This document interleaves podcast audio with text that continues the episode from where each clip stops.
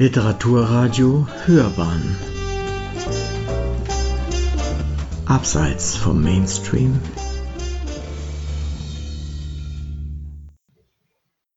Literaturkritik.de Ästhetisch die Welt retten? Volker Demuth entdeckt angesichts der Ökokrise unruhige Landschaften und hofft auf poetische Sprache. Eine Rezension von Sönke Abelt Landschaft, Ästhetik, Ökologie.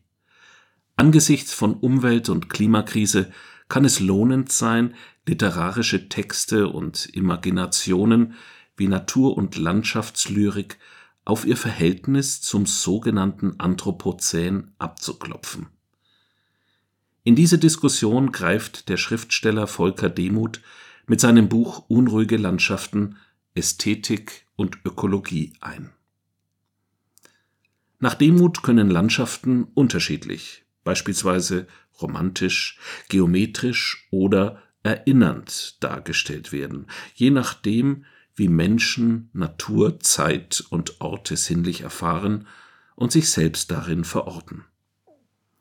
Heute, so Demuts Diagnose, werden Landschaften mehr und mehr dramatisch oder unruhig. Globale technisch Industrielle Verwertungsprozesse greifen ausbeuterisch in die Ökosphäre ein, die Lebensgrundlagen der Menschheit drohen vernichtet zu werden, so das Szenario.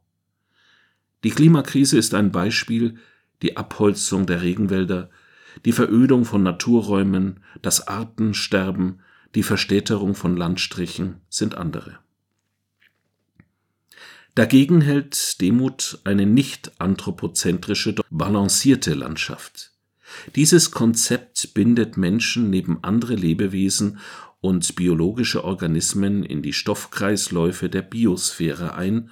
Es bedeutet, die Aufmerksamkeit zurück auf den Beziehungsreichtum der erdigen Erde mit ihren kostbaren Landschaften zu richten, wie der Autor mit viel Pathos formuliert Kreislaufwirtschaft, Recht und Eigenwert von Natur, Ausgewogenheit, Neuordnung von Stadt, Land, Reformulierung von Fortschritt, Entschleunigung, Global Commons.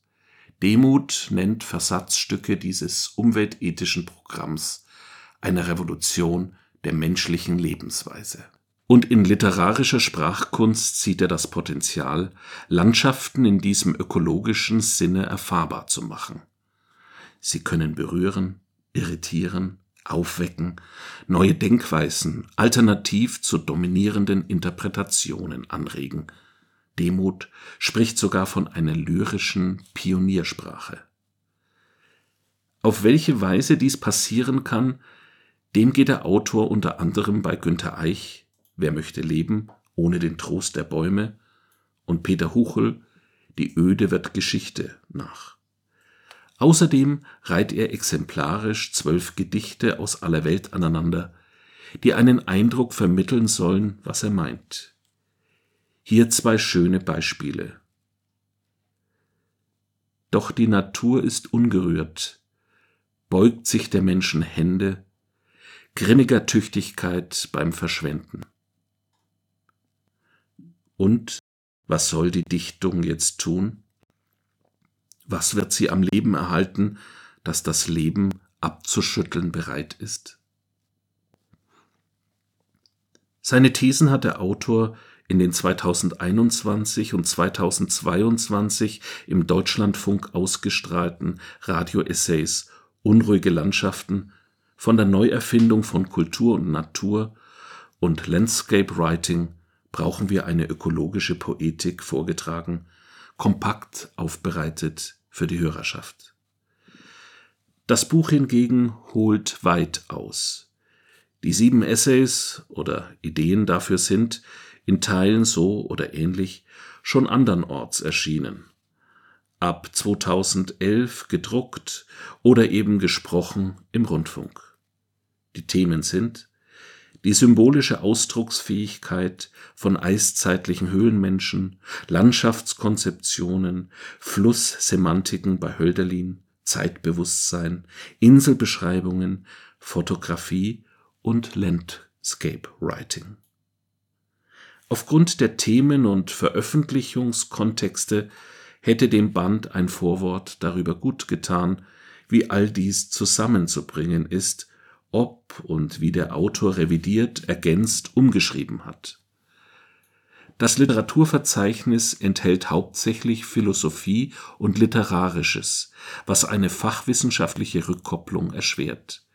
Es geht offenbar ums Grundsätzliche.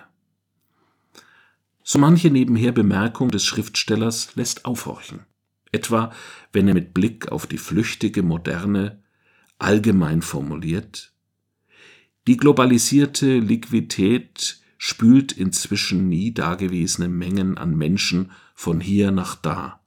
Geflüchtete, Migranten, Arbeitskräfte, Exilsuchende, Abenteurer der Ungebundenheit. Ist das ästhetisierend verwendete Wort spülen angesichts massenhaften Sterbens von Flüchtlingen im Mittelmeer angemessen? Ist die Aufzählung sachgerecht? Merkwürdig übergriffig mutet auch dieser Satz an. Die geborenen Insider der Insel zeichnen sich leicht erkennbar dadurch aus, an Ort und Stelle zu bleiben und nur herumzufahren, wenn eine Notwendigkeit dafür besteht. Liest man Demuths Radiofeature Inselbesessenheit von 2015 nach, kommt die Sprechervielfalt besser durch. Insgesamt präsentiert das Buch einen umtriebigen Gedankenmix aus tieftheoretischen Überlegungen, literarischen Selbsterfahrungen, persönlichen Einwürfen und pessimistisch klingenden Diagnosen.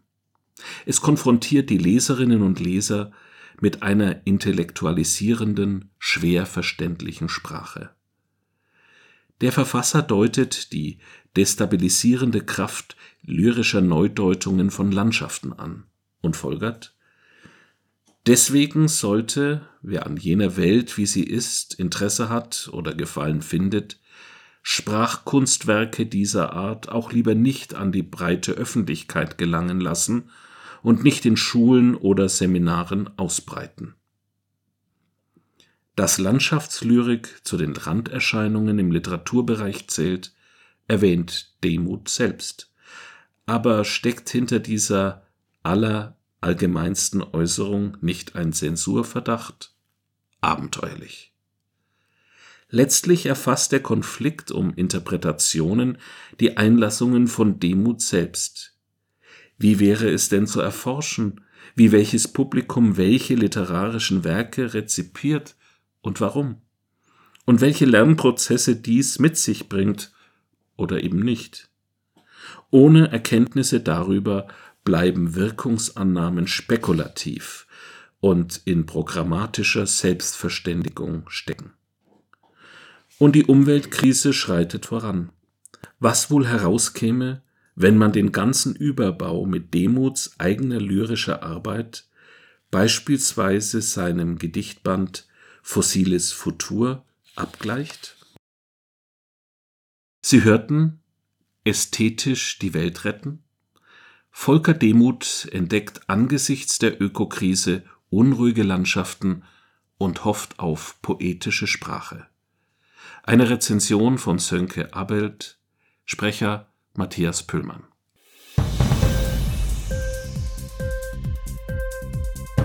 Hat dir die Sendung gefallen? Literatur pur, ja, das sind wir. Natürlich auch als Podcast. Hier kannst du unsere Podcasts hören. Anchor, Spotify, Apple Podcasts, iTunes, Google Podcasts, radio.de und viele andere mehr.